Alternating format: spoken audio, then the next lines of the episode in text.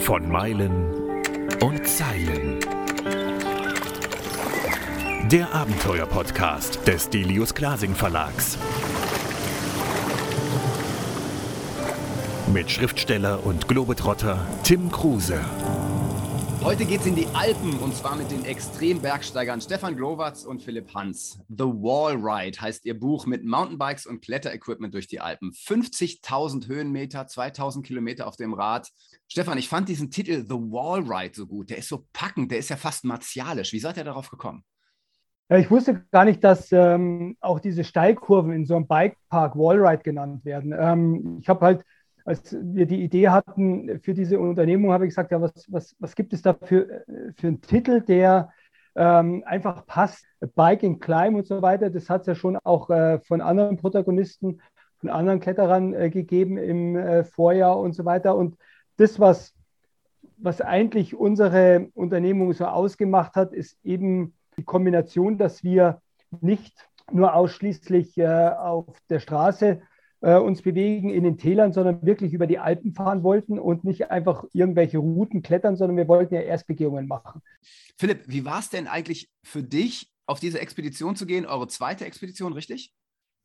Genau, oder wenn man, also Grönland war ja ein großes mhm. Projekt, wo wir zweimal hinfahren mussten, um es dann auch zu vollenden. Deswegen im Prinzip die zweite ja. Expedition, das zweite Abenteuer.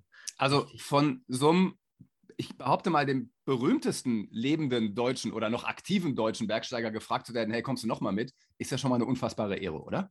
Genau, also eigentlich hätte er machen können, was er will mit seiner Idee. Ich wäre auf jeden Fall, egal wie gut die Idee gewesen wäre, ich wäre wahrscheinlich trotzdem am Start gewesen. Also, nee, war natürlich, hat mich wieder richtig gefreut, dass ich, dass ich ähm, einfach wieder mit dabei sein durfte, wieder mitkommen und ähm, ja, hat wahnsinnig Spaß gemacht, war richtig gut.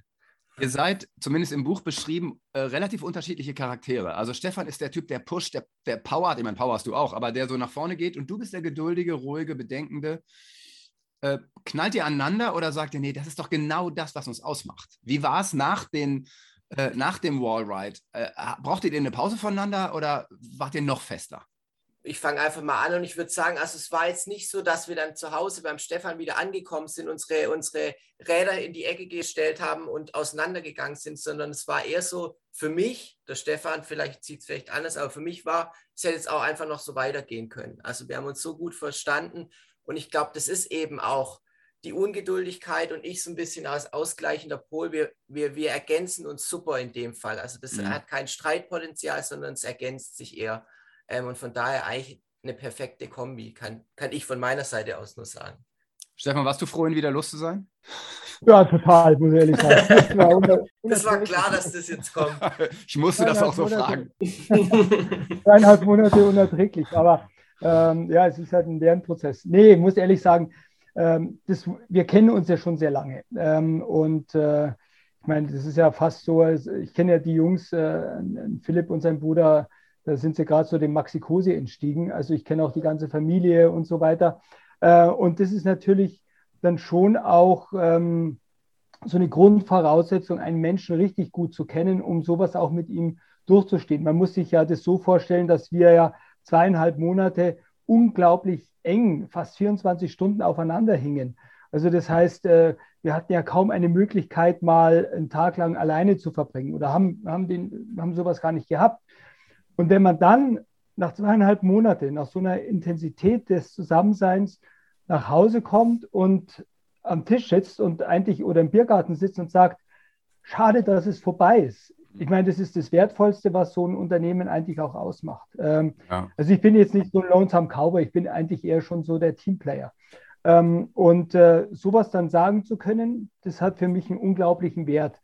Ähm, ich glaube, einen höheren Wert sogar als äh, der sportliche Erfolg dann am Ende.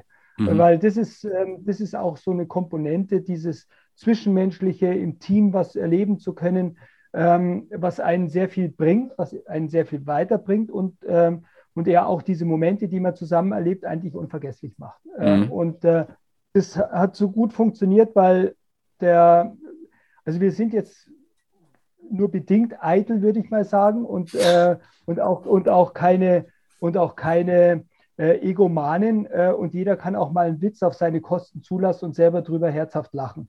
Und ich glaube, diese Selbstironie und sich selber nicht so ernst nehmen, das haben wir beide. Und darum äh, können wir auch, obwohl wir so unterschiedliche Charaktere sind, ich bin eher der, der, der, ähm, der Widder, der, wo alles gestern schon passiert äh, sein musste. Und der, der Philipp ist halt eher so der, der Ruhige, der sagt, jetzt, jetzt, jetzt wart halt mal ab, jetzt, jetzt schauen wir uns die Sache mal an. Und oftmals hat halt er auch recht gehabt.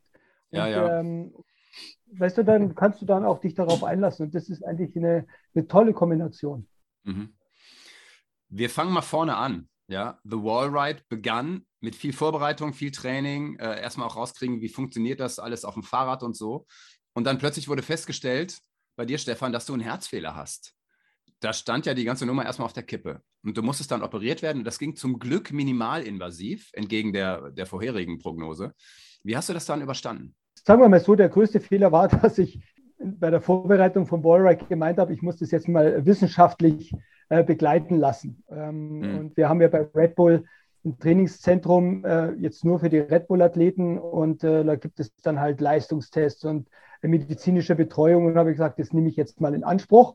Und rumsbums haben die halt beim Leistungstest gleich mal ähm, einen Sauerstoffabfall bei der Ausbelastung ähm, festgestellt. Das hätte ich besser nicht machen sollen, dann hätte ich es nämlich nicht gewusst. Ähm, aber äh, wenn du das dann halt weißt, dass da irgendwas ist, dann versuchst du dem natürlich auf den Grund zu gehen und am Ende kam halt heraus, dass ich eine eingewachsene Arterie habe im Herzmuskelbauch, eine sogenannte Muskelbrücke und ähm, habe dann halt verschiedenste ähm, Fachleute äh, konsultiert, auch gute Freunde, die gesagt haben, Stefan, du hast tatsächlich ein Problem. Äh, mhm. Und man hat es ja dann auch äh, auf dem Monitor gesehen und auch auf, äh, ich habe da eine Herzkatheteruntersuchung im Vorfeld machen lassen. Und da hat man halt dann auch erkennen können, dass wie wenig Blut eigentlich durch dieses Gefäß nur noch gepumpt wird, äh, wenn, wenn ich mich anstrengen muss. Und das ist natürlich schon ein, ein eindeutiger Indikator dafür, dass ich halt bei einer entsprechenden Anstrengung äh, in Lebensgefahr schwebe mhm. ähm, und, und, absolut Herzinfarkt gefährdet bin. Da musst du was machen. Ich meine, das ist halt ja. so eine, äh, das ist halt jetzt nicht nur eine, eine das ist halt eine elementare ähm, Auseinandersetzung mit einer Problemstellung, die jetzt nicht nur eine, eine Unternehmung betrifft, sondern ein ganzes Leben. Äh, bist du überhaupt noch in Zukunft in der Lage, deinen Sport äh, treiben zu können, äh, in, auf diesem Niveau?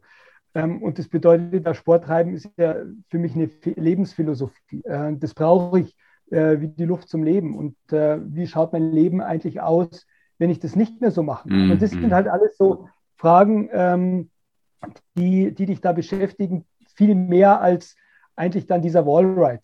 Als es dann zu, mehr oder weniger zu der Untersuchung kam und ich das Vorgespräch hatte mit dem Professor, der mich dann am Ende operiert hat. Ähm, und äh, als er mir so diesen mal, in Anführungszeichen minimalinvasiven Eingriff erläuterte, habe ich halt auch gleich danach, als ich aus dem Krankenhaus rauskam, äh, Philipp angerufen, habe das mit ihm besprochen und habe ihn auch in, ins Bild gesetzt, ähm, damit er weiß, äh, wie die Situation ist. Aber es war für uns beide vollkommen klar, wir probieren auf alle Fälle an dem Projekt Wallride trotzdem festzuhalten. Und am mhm. Ende, jetzt rückblickend betrachtet, war das auch die absolut richtige Entscheidung. Klar. Philipp, wie war das für dich? Äh, hast du gedacht, das war es jetzt erstmal, ich suche mir einen neuen Partner oder? Also man merkt ja relativ schnell, wenn man viel mit einer Person zu tun hat und wir telefonieren natürlich auch, auch echt viel, weil wir in München, der Stefan in München, ich in Stuttgart ähm, wohnen und deswegen gerade in der Vorbereitung hat man viel einfach tele Telefonate, dann merkst du direkt, wenn irgendwas nicht stimmt. Und so war es mhm. in dem Fall. Der Stefan hat angerufen, ich habe gemerkt, okay, hier stimmt was nicht. Und er hat mir das dann auch erklärt, erläutert, welche Möglichkeiten, welche Varianten gibt es. Und für mich war völlig klar, also die erste Variante mit irgendwie Brustkorb öffnen, Herz raus. Also gar nicht, das machen wir nicht, Stefan, das machen wir nicht.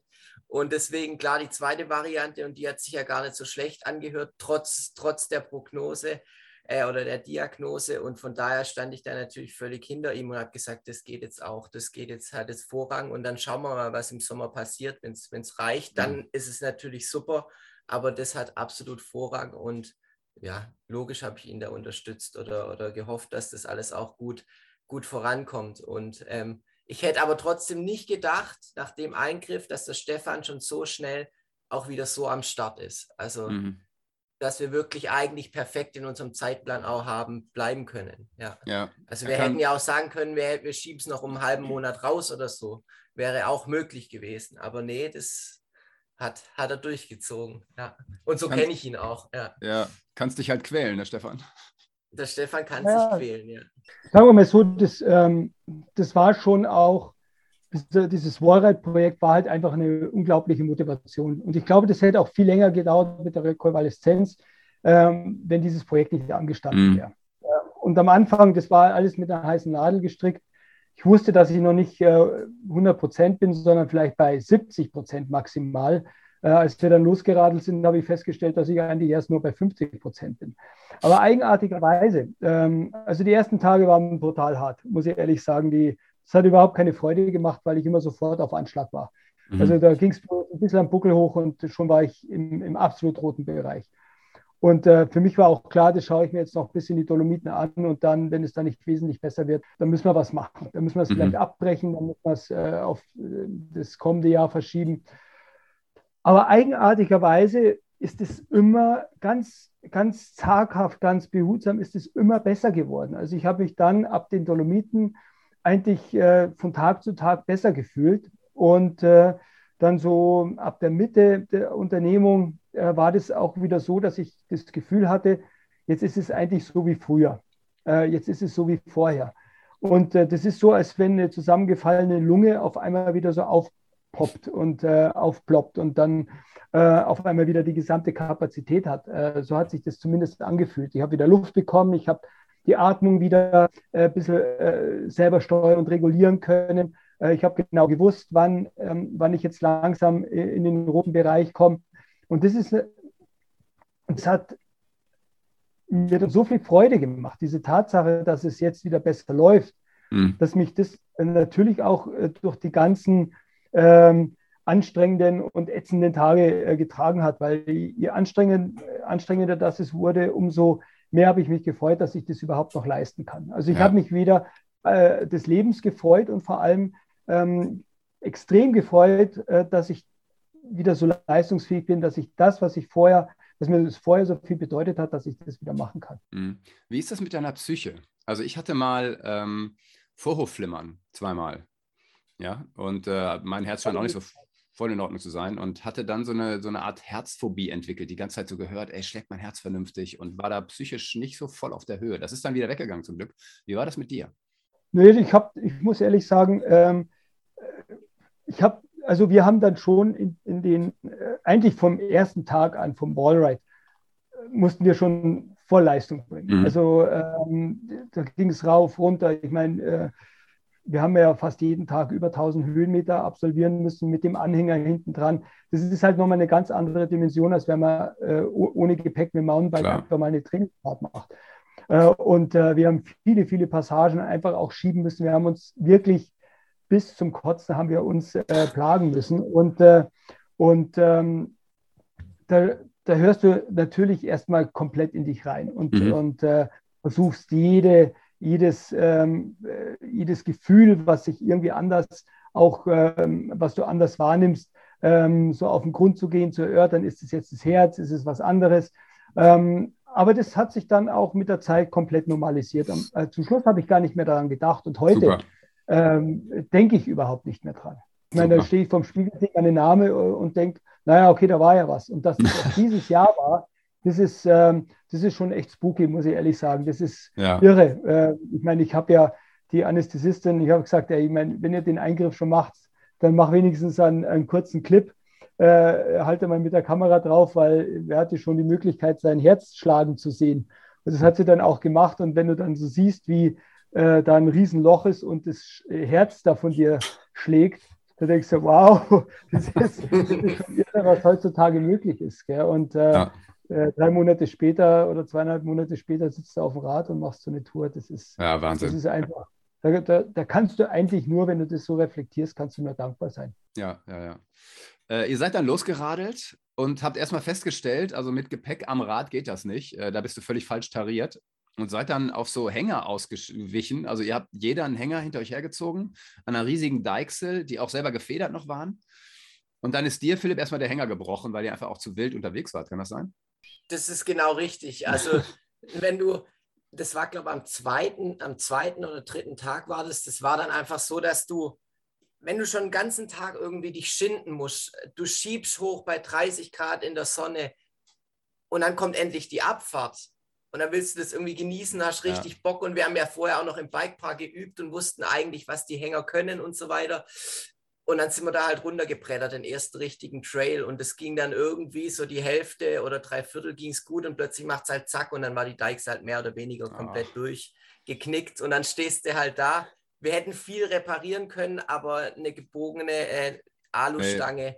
keine Chance. Also wir haben es versucht zurückzubiegen, das ist direkt wieder ja, ins alte Muster klar. zurück, äh, in die alte Struktur. Und dann, ja, habe ich meine, meine große Packtasche aufgezogen auf den Rücken. Der Stefan hat den restlichen Hänger auf sein und dann haben wir uns da irgendwie halt, sind wir runter zum Aachensee, war das, äh, sind wir irgendwie runter zum Aachensee geeiert und haben dann überlegt, was wir eben machen, wie wir, wie wir aus der, ja, wie wir das Problem einfach lösen.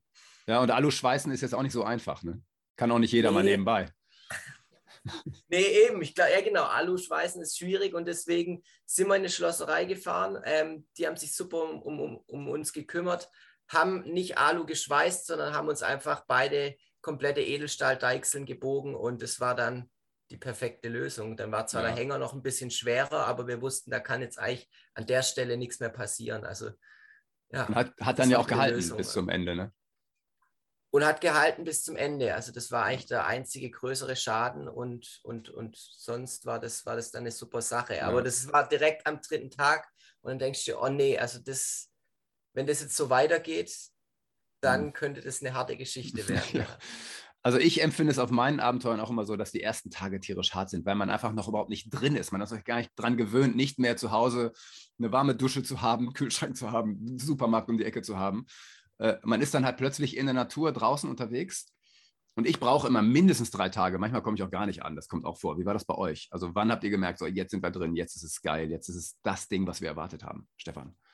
Ja, der größte Fehler, den wir eigentlich gemacht haben, äh, war, dass wir äh, uns die Route von Peter Brotschelm ausarbeiten ähm, haben lassen. Ähm, und der Peter Brotschelm ist ja ähm, so, so, ein absoluter Bike-Profi. Der macht professionelle Alpenüberquerungen, ähm, ähm, äh, führt er durch und kennt halt auch jeden Stein in den Alpen. Mhm. Und der größte Fehler, den wir gemacht haben, ist, dass wir gesagt haben, Peter, pass auf, wir wollen so viel wie möglich auf Trails fahren äh, und, so, ähm, und so weit wie möglich irgendwelche Straßen und größere ähm, äh, Wege dann einfach vermeiden. Und das hat er sich zu Herzen genommen. Und äh, es war keine halbe Stunde, da waren wir unten in Wolfratshausen an der Isar gestanden und sind schon, haben schon unsere Räder ähm, äh, über äh, wild zugewachsene Pfade äh, schieben müssen. Dann ging es eine Böschung runter, da musste man da schon anfangen, äh, unser Gepäck runter zu shutteln. Also es war, wir, wir sind bloß da gestanden und haben uns totgelacht, haben gesagt, wenn,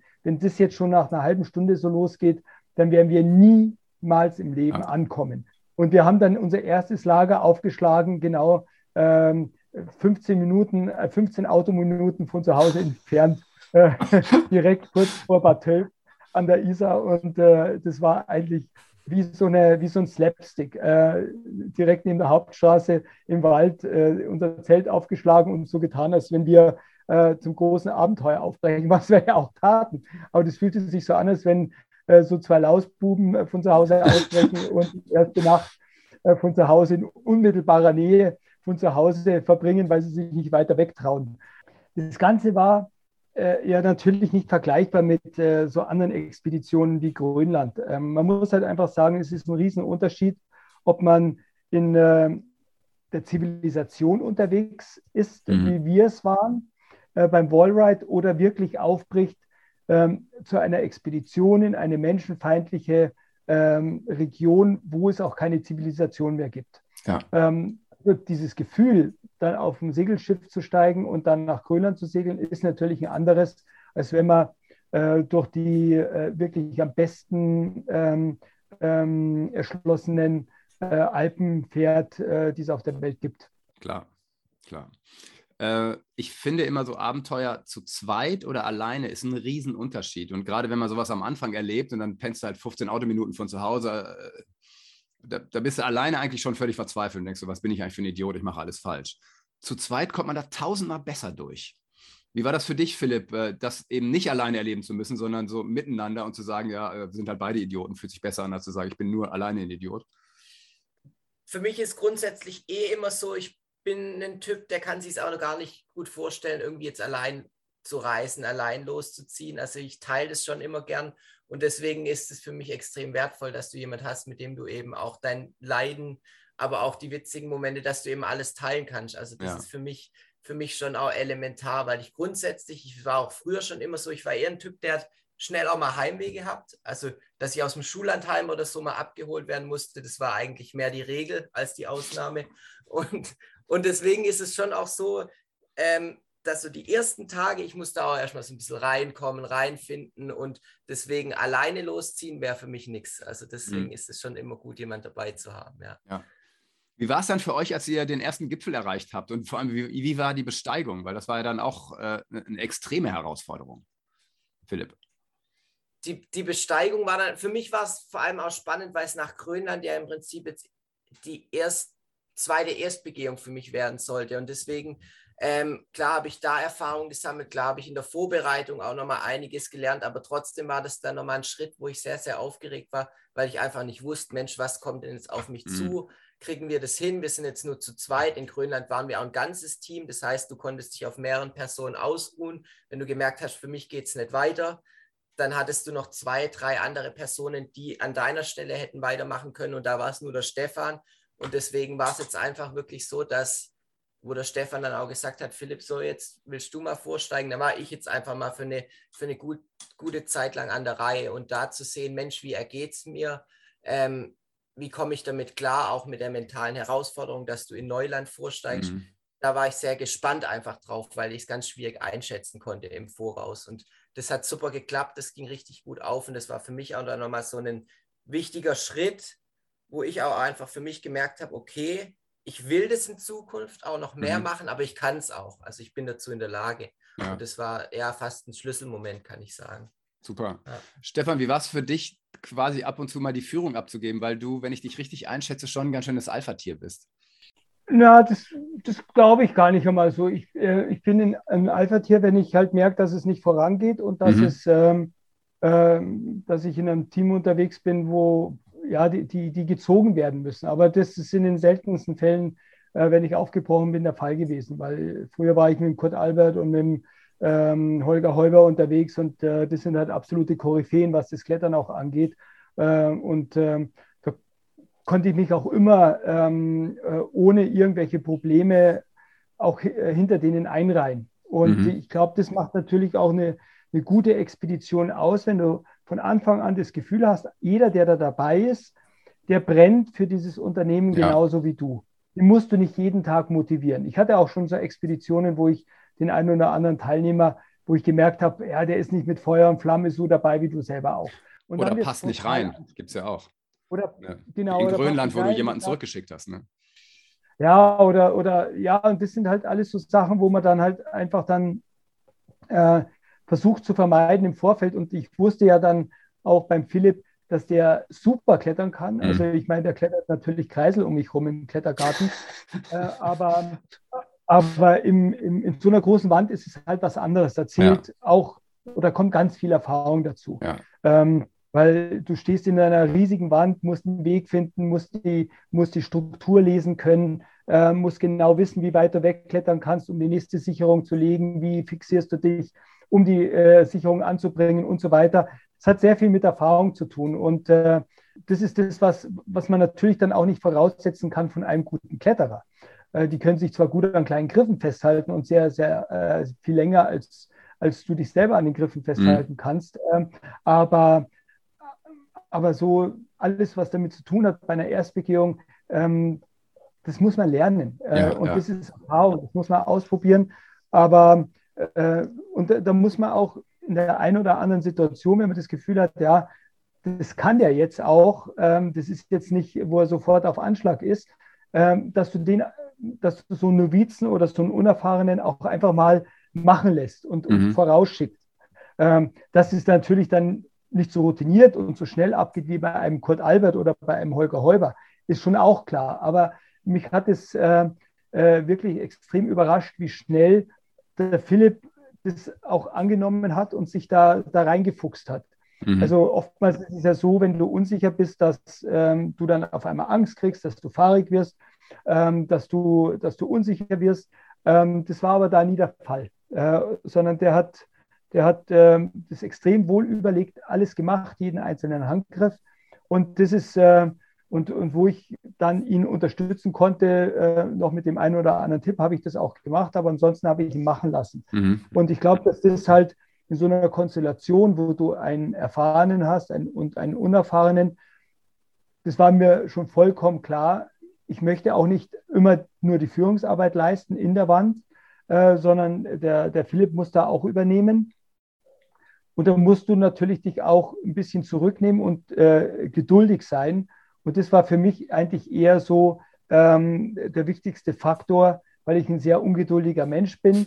Äh, und wenn es dann nicht äh, meiner Ansicht nach schnell genug vorangeht, dann, dann wäre ich, wär ich halt dann auch ein bisschen ungehalten äh, mhm. zum Teil. Ähm, ähm, was nicht böse gemeint ist, aber das, das ist halt einfach so mein Naturell. Und das ist eigentlich so der schwierigste Faktor für mich gewesen, an dem ich arbeiten musste. Aber das hat eigentlich, glaube ich, so ganz gut geklappt, oder Philippo? Das hat eigentlich so zu den meisten Teilen ganz gut geklappt. außer, außer wenn ich morgens mal nicht schnell genug aufgestanden bin. Aber sonst hat es immer richtig gut geklappt. Wie war die erste Nacht für euch äh, oder für dich vor allem, Philipp, da in dieser Steilwand zu pennen? Ja, das war natürlich schon ein spannender Punkt, weil ich davor noch nie in so einer Wand übernachtet habe. Aber ich war eigentlich, muss ich sagen, relativ relativ gechillt. Also das war überhaupt nicht bequem, weil du immer so leicht nach ja. unten gerutscht bist. Also es war nicht so ein schöner Vorsprung, wo du dich zumindest wie auf einer Bank gemütlich hättest hinsitzen können. Also nicht mal das war sondern wirklich so, dass du das Gefühl hattest, ich rutsche hier leicht immer ab. Mhm. Ähm, aber trotzdem hatte ich jetzt keine Angst oder, oder hätte jetzt irgendwie so ein Panikgefühl gehabt, sondern es war eher so gemütlich, abends noch eben dein, dein, deine Trockennahrung essen und dann bisschen noch, bisschen noch da sitzen, ein bisschen noch quatschen und dann halt irgendwie versuchen zu schlafen. Also es war so eigentlich ein ganz schönes Erlebnis, ja. Mhm. Wir kommen auf das Buch zu sprechen, ja. Da hat äh, Lanz, Markus Lanz hat das Vorwort geschrieben. Wie ist es dazu gekommen?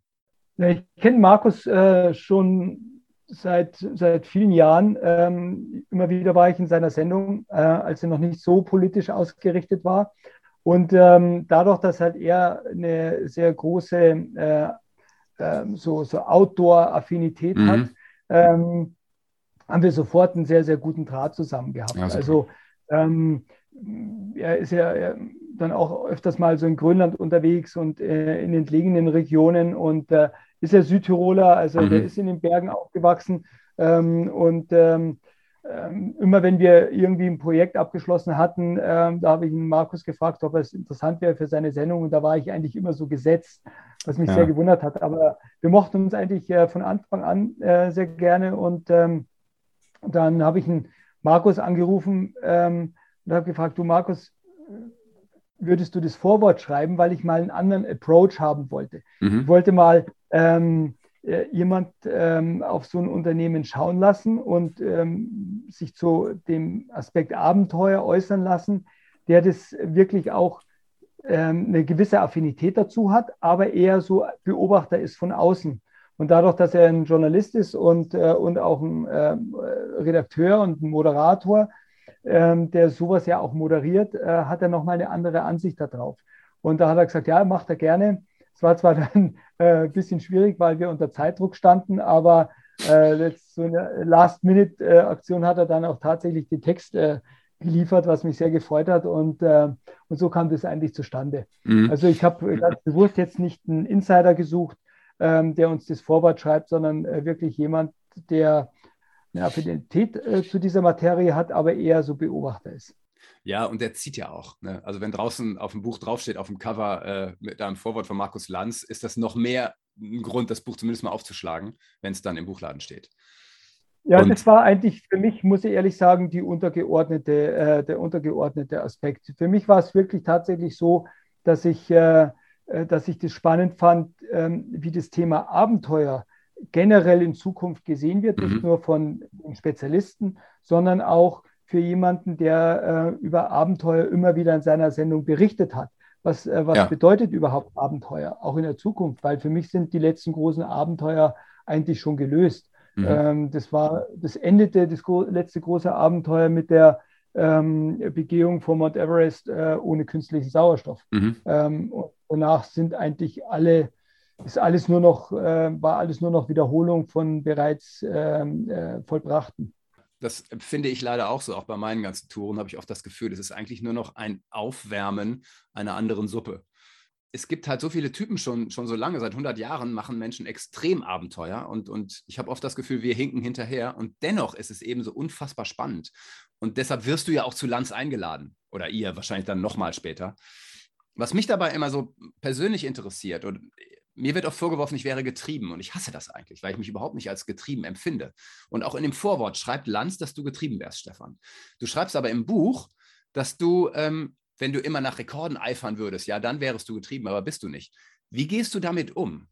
Weil nur weil wir ständig aus unserer Komfortzone rausgehen, sind wir noch lange nicht getrieben. Oder wie empfindest du das?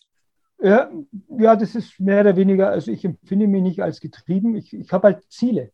Und mhm. ich ähm, stehe auf dem Standpunkt, dass jeder Mensch ja auch Ziele in seinem Leben braucht. Das betrifft ja jetzt nicht nur äh, den Sportler, sondern das betrifft dann auch äh, den Unternehmer, das betrifft äh, das, ähm, das Arbeitsumfeld ähm, und, und natürlich, ich meine, der, der Philipp, der äh, kriegt es jetzt äh, oder er spürt es am eigenen Leib, äh, wenn du auch äh, Vater wirst. Ähm, mhm. eine Kindererziehung äh, muss immer auch mit Zielen verbunden sein. Äh, sonst, sonst ist ja das eine freie Radikale, die, die überhaupt nicht irgendwie ähm, Grenzen gesetzt bekommt.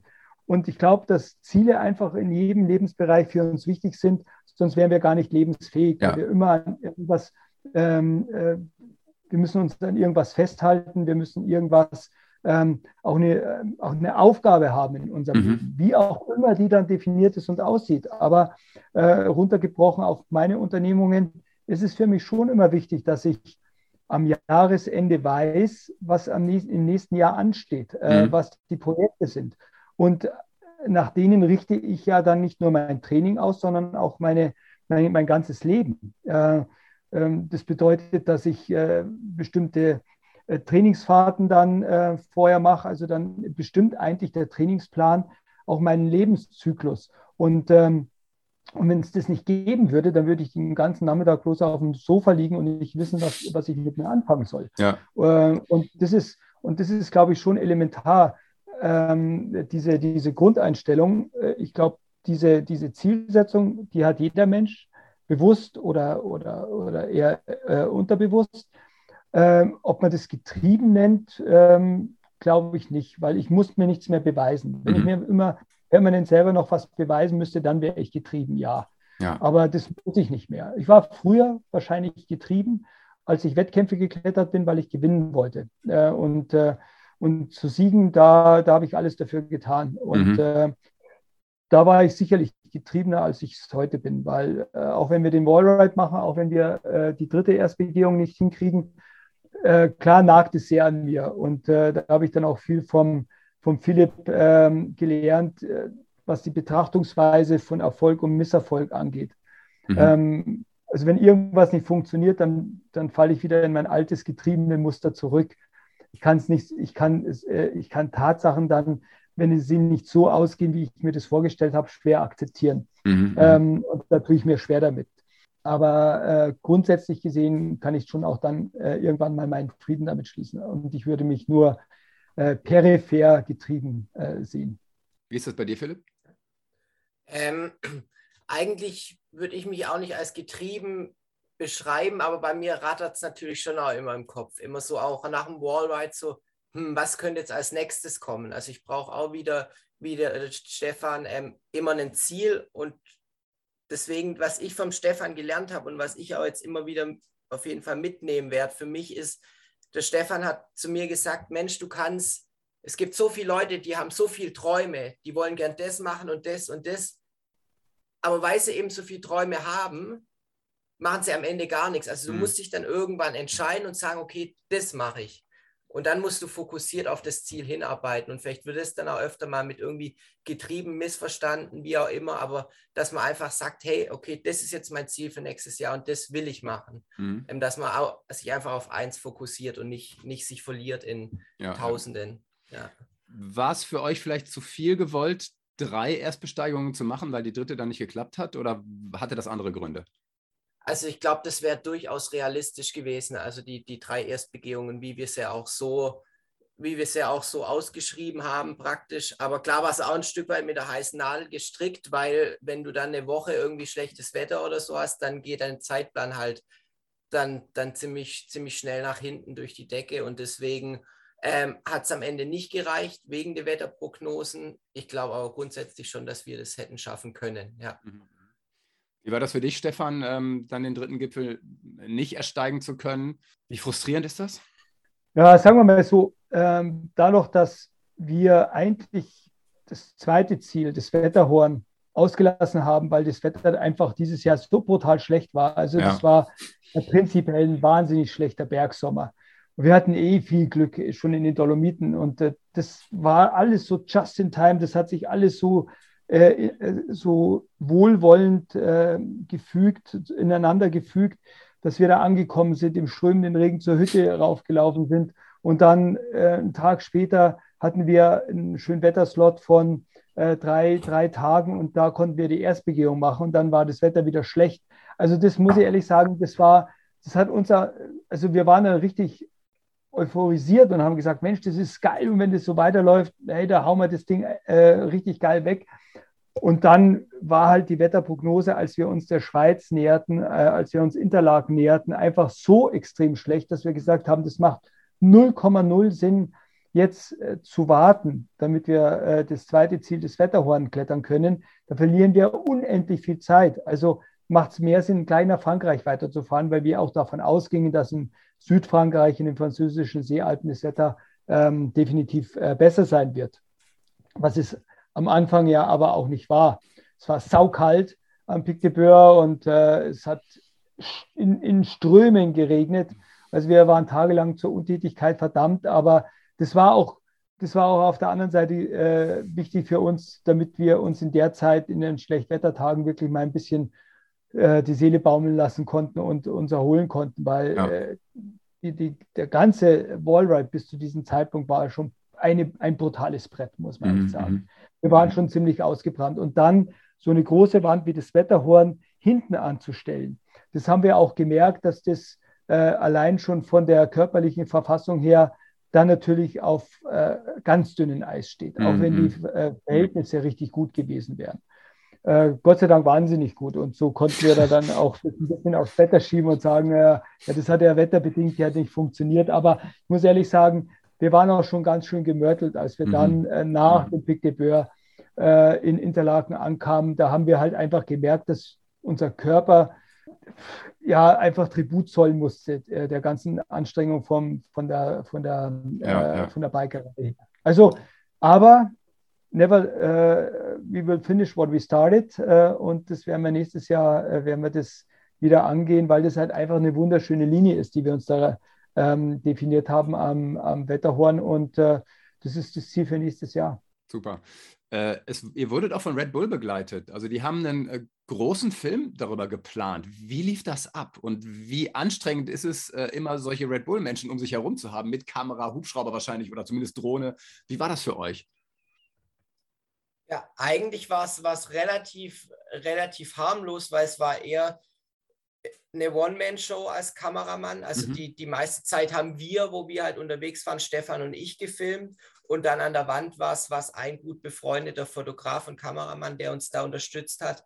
Ähm, und, noch, und, und noch unser Regisseur im Hintergrund. Aber ansonsten war das eigentlich so eine schöne Geschichte, weil es ein relativ kleines Team war. Also nicht wie du, wie du jetzt auch gerade angesprochen hast mit Helikopter und so weiter. Kleine Drohne hat man dabei, aber es waren kleines Team, ein sehr vertrautes Team, was glaube auch dann auch nochmal einen Unterschied macht, wenn du die Leute kennst. Da kommen dann auch andere Sachen zum Vorschein, da kannst du offener vor der Kamera agieren und deswegen, deswegen bin ich jetzt auch mal einfach sehr gespannt, was, was, was ja. denn dabei rumkommt und freue mich schon sehr, weil ähm, klar, wie gesagt, Stefan und ich sind keine Filmer, wir haben viel gefilmt, wir haben das Material abgegeben und jetzt schauen wir mal eben, was, was im Schnitt dabei rumkommt. Und da freue ich mich sehr drauf, muss ich sagen. Ja. Ja, das ist ein totales Highlight, wenn so ein Film rauskommt, oder Stefan? Das, ja. das ist ja Wahnsinn. Ja, vor allem, weil es halt äh, diesmal wirklich so war, dass uns kein Kamerateam begleitet hat, sondern bloß ähm, der Moritz Attenberger ähm, äh, an die Wände gekommen ist ähm, der, und, und äh, mit, dem, mit unserem Regisseur, mit dem Tom Dauer, die wir auch schon seit vielen, vielen Jahren kennen. Und es war halt einfach so wie, wie, so eine große Familie. Wir kannten uns alle, keiner musste dem anderen irgendwas beweisen, keiner musste da irgendwie rumposen. Also das war unglaublich harmonisch, auch von den äh, Arbeiten her, weil die ja wirklich bloß an die Wand kamen, wir da was nachtreten und dann waren wir ja primär wieder alleine unterwegs. Und der Flippo, der hat äh, sich der ganzen Technik angenommen, der hat hauptsächlich dann die Dreharbeit dann geleistet, äh, als Kameramann fungiert, weil ich, muss ehrlich sagen, ich wollte mich mit dieser ganzen digitalen Kamera, äh, mit dem Gedöns da nicht auseinandersetzen, weil es ist schon gut, dass der Stefan das Zoom-Meeting überhaupt geschafft hat zu öffnen. Auch wenn er nur stückweise hier ankommt. genau. Ja, also da muss ich ehrlich sagen, das, das, ist nicht so ungefähr meine große Stärke. Äh, und ich versuche das so weit wie möglich zu vermeiden. Darum hat diese, diese, äh, diesen schwarzen Peter hatte gleich der, der Philipp auf dem Blatt. Und, aber der hat es super, super angenommen, super gemacht. Der ist, glaube ich, den Ballride ähm, doppelt ge geradelt, doppelt gefahren, weil er dann immer wieder die Kamera äh, aufstellen musste. Dann musste er wieder zurücklaufen, die Kamera holen. Mhm. Und ähm, aber dadurch bekam das Ganze natürlich auch jetzt von der Filmerei her eine unglaubliche Authentizität. Ja. Also das heißt, wir haben dann auch die GoPro laufen lassen und haben gar nicht mehr äh, daran gedacht, dass die GoPro ja eigentlich läuft. Und die hat dann so wirklich äh, sehr, sehr amüsante Szenen aufgenommen. Und ich glaube auch, dass in dem Film dann auf dem Material äh, sehr gut dokumentiert ist, wie wir auch so interagieren, äh, wie wir miteinander umgehen. Äh, und und äh, auch wenn es wirklich dreckig war und äh, dreckig kam, äh, wir trotzdem noch einen riesen Spaß dabei hatten und, mhm. und, ähm, und uns gegenseitig noch so, so ähm, hochnehmen konnten. Und ich glaube, das kommt, wenn ein Kamerateam dabei ist, nicht so rüber, weil du dann immer ja. irgendwie natürlich was, was, was auch spielst in gewisser Weise. Aber mhm. ich glaube, dass ähm, das Material, was wir da drehen konnten, wirklich sehr, sehr authentisch ist und, und ehrlich ist. Und äh, darum freue ich mich auch auf diese Dokumentation, weil sie einen ganz anderen Approach diesmal hatte. Mhm. Äh, ähnlich kommt das Buch auch rüber. Und ich frage mich mal, wie habt ihr das geschrieben? Weil es ist ja ganz viel in der dritten Person quasi über euch beide geschrieben. Hattet ihr noch jemanden, der das geschrieben hat oder wie lief das dann? Nee, das ähm, äh, war von vornherein klar, dass wir eigentlich ähm, das nicht selber schreiben wollen, weil mhm. das ist wie Hausaufgaben machen, eher, ja. eher Artikel schreiben. Ähm, äh, wir hatten einen, einen sehr, sehr guten äh, Redakteur, den Christian Penning, äh, den ich schon ähm, äh, den, ähm, aus den Zeiten kenne, wo wir die Zeitschrift gemacht haben für den Delius Klasing und er und ich als Herausgeber fungierte und er als Redakteur. Darum kannte ich seine Schreibe, seine Herangehensweise und habe ihn auch vorgeschlagen als derjenige, der das ganze Buch dann mehr oder weniger schreibt und, und die Gespräche aufzeichnet. Erst war es noch so geplant, dass wir selber Tagebuch führen und dann quasi er bloß Tagebuchaufzeichnungen noch, noch umschreibt. Aber wir haben halt gemerkt, dass wir am Abend dann immer so platt waren, dass wir auch kein Tagebuch mehr schreiben wollten äh, und, und einfach unsere Ruhe dann auch mal haben wollten. Ähm, und äh, dann haben wir halt dann von unterwegs aus, danach, davor äh, mit dem Christian immer wieder äh, zusammen und individuelle Interviews geführt und er hat quasi dann das ähm, äh, in schriftliche Form gebracht, was wir dann nochmal überarbeitet haben äh, und korrigiert haben, aber nur, nur wirklich ganz wenig. Und so ist das Buch mehr oder weniger aus einem Guss auch von ja. einem Redakteur begleitet worden. Und das war super. Ähm, und der Christian, der hat auch das von der Sprache und von der Art her, finde ich, sehr, sehr gut gemacht und sehr gut getroffen auch. Ja, auch die Bilder, ja, das muss man ja auch sagen, die sind ja auch phänomenal. Also, dass man immer direkt versteht, was macht ihr, was ist euch passiert. Weil vorher, zum Beispiel, also wenn man das liest mit der Deichsel, schnallt man es eigentlich erst, also ich zumindest, richtig, wenn ich das, das Bild dann sehe, wie ihr die Fahrräder mit den Deichseln habt. Ja, also es ist sonst einfach schwer zu verstehen, das Beispiel. Und ich habe es äh, soweit gerne gelesen, den Rest lese ich gleich noch. Und äh, was steht denn für euch jetzt noch an? Also äh, wir haben Jahresende, 22 steht an, Schnapszahl. Irgendwie erwarte ich was Großes von dem Jahr und ihr? Also bei mir ist es so, es hat sich ja schon was Großes ereignet. Ich bin vor gut zwei Wochen Papa geworden. Also das steht das letzte restliche Jahr jetzt erstmal an. Ja, Glückwunsch da, da eine neue, danke, da eine neue Aufgabe hereinzuwachsen. Und dann schauen wir mal nächstes Jahr, der Stefan hat es schon angekündigt, werden wir auf jeden Fall ans Wetterhorn gehen. Da eben das beenden, was wir angefangen haben. Ähm, und ansonsten, ja, das sind jetzt erstmal so die hm. Ziele. Ja, ja klar. Für dich reicht das erstmal. Stefan hat ja schon drei Kinder, Erwachsene. Ja, ja, und ich glaube, da, da macht sich der Philipp ein bisschen äh, das Leben zu leicht. Das wird nicht nur bis zum Jahresende äh, die Aufgabe sein, sondern das restliche Leben mit Kiddies. Ja, ja, nee, aber ich finde es sehr schön und äh, das ist auch die Aufgabe oder das ist der Grund, warum wir überhaupt auf dieser Welt sind, dass wir uns fortpflanzen und, und Kinder großziehen und sie mit Werten ähm, äh, oder ihnen Werten vermitteln, die uns halt auch, auch am Herzen liegen. Und mhm. das sind ja vor allem in der heutigen Zeit äh, diese Werte, die wir vertreten, äh, umso wichtiger, ja. Meiner Ansicht nach. Ähm, und ja, ich, so ganz große Sachen ähm, kann man ja nicht planen momentan, weil alles auch so unsicher ist. Und ich glaube auch, ich muss auch ehrlich sagen, ich habe keine Lust, mich ins Flugzeug zu setzen um die halbe Welt zu fliegen, um irgendwie einen Berg zu besteigen. Wir haben momentan ganz mhm. andere Probleme mit der Pandemie. Wir haben zwar immer Expeditionen gemacht in den letzten Jahren unter dem Aspekt bei Fair Means, äh, also äh, so naturverträglich wie nur irgendwie möglich unterwegs zu sein. Aber das wird natürlich auch dieses zentrale Thema sein in Zukunft. Äh, so Nachhaltigkeitsexpeditionen machen, wo wir ja. uns ganz bewusst die Frage stellen, wie können wir auch nur vertreten von zu Hause aus, von der Haustür aus agieren, entweder mit dem Zug oder mit dem Rad äh, oder zu Fuß. Ähm, und das wird eigentlich schon, glaube ich, unsere Unternehmungen ähm, dann auch ähm, primär beeinflussen, diese, ja.